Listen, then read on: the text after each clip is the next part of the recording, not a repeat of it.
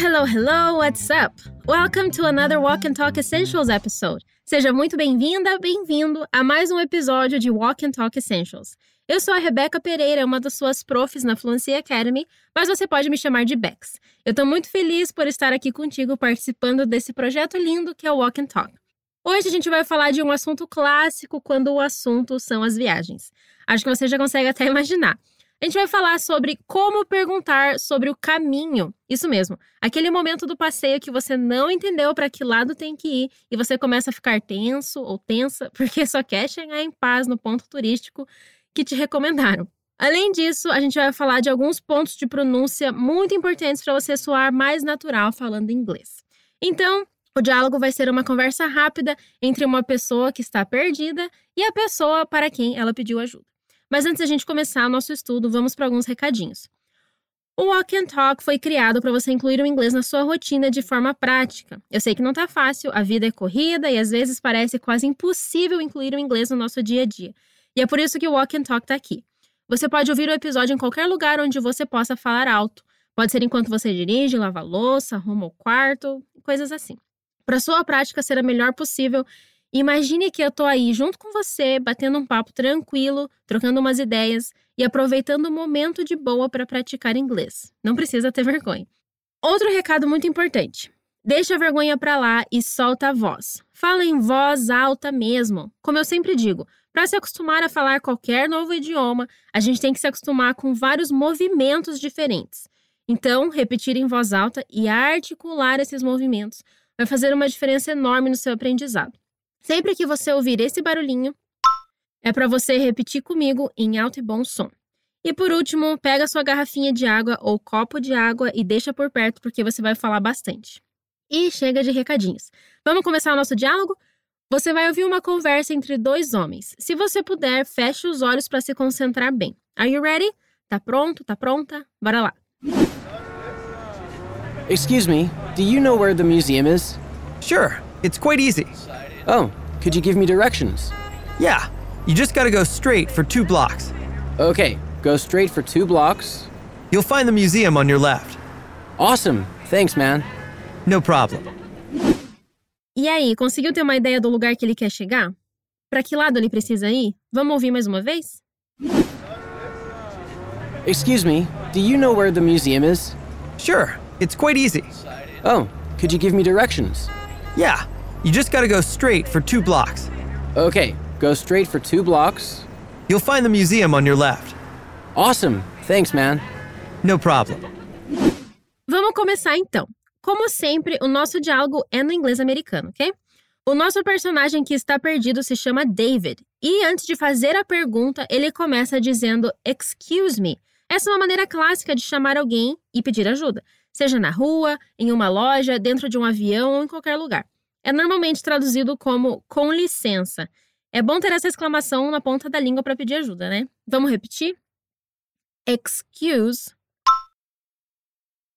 Excuse. Me.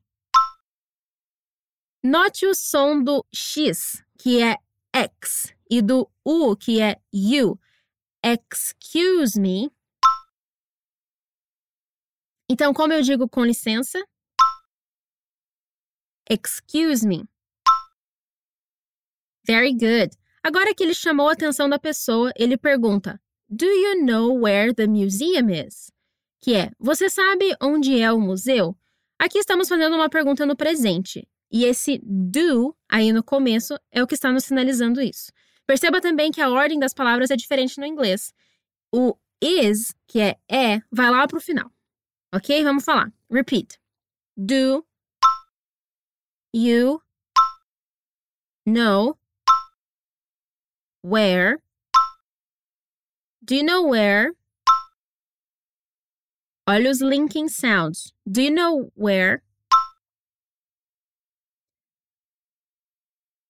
Olha os linking sounds. Do you know where? The. Agora atenção para a pronúncia da palavra museu, que é museum. Tem que fechar os lábios para fazer o som de M no final. Vamos dividir em partes. Mu, Z, Um. Fecha os lábios no M final. Museum. Do you know where the museum is? Do you know where the museum is? Então, como eu pergunto, você sabe onde é o museu? Do you know where the museum is? Very good. E como que diz museu mesmo? Museum. Vamos praticar agora com uma nova palavra, park, que é parque. Como eu diria, você sabe onde é o parque? Do you know where the park is? Isso aí. O nosso outro personagem, o que está ajudando, se chama Ernie. Ele responde: Sure, it's quite easy. Que é, claro, é bem fácil. Esse sure, que quer dizer claro, com certeza, soa muito simpático. Repete comigo: Sure. Sure. It's quite easy. Sure, it's quite easy. Sure, it's quite easy. Então, já que o Ernie sabe o caminho, o David vai falar para ele: Ah, você poderia me dizer o caminho? Que fica: Oh, could you give me the directions? Aqui a gente tem a expressão give directions, que traduzido literalmente seria dar as direções, mas em português é o equivalente a dizer o caminho. Vamos falar. Oh, could you give me the directions? Oh, could you give me the directions? Oh, could you give me the directions? Essas perguntas com could, que é poderia ou conseguiria, são muito educadas. Então, se você precisar pedir ajuda a alguém educadamente, pode apostar na pergunta com could. Vamos falar de novo. Oh, could you give me the directions? Good job! E o Ernie é novamente super gente boa. Ele diz: Yeah, you just gotta go straight for two blocks. Que é: Sim, você só tem que ir reto duas quadras. Aqui o just quer dizer só. You gotta go straight quer dizer tem que ir reto. O gotta é uma maneira super casual de falar ter que. Vamos repetir. Yeah, you just gotta. Yeah, you just gotta go straight. Atenção para a pronúncia de ir reto. Go straight. Go straight. Yeah, you just gotta go straight. For two blocks. For two blocks. Yeah, you just gotta go straight for two blocks. Yeah, you just gotta go straight for two blocks. Boa! Aí o David confirma a informação repetindo ela, como a gente faz em português. Então ele fala: Ok, go straight for two blocks. Ok? Ir reto duas quadras. Let's say it. Ok. Go straight for two blocks. Okay, go straight for two blocks. Então, como eu digo, ok, ir reto duas quadras. Ok, go straight for two blocks. Great work! O caminho é realmente simples, pois agora o Ernie diz apenas o seguinte: Você vai encontrar o museu à sua esquerda, que em inglês ficou You'll find the museum on your left. A frase começa com a redução de you com will.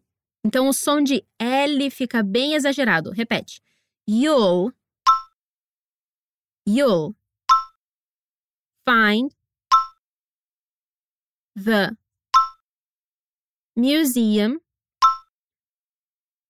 You'll find the museum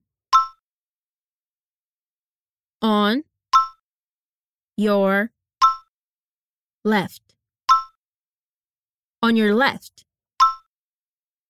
Se a sua esquerda fica on your left, se fosse a sua direita, ficaria on your right. Repete. On your right. Como eu digo a sua direita? On your right. E como eu digo a sua esquerda?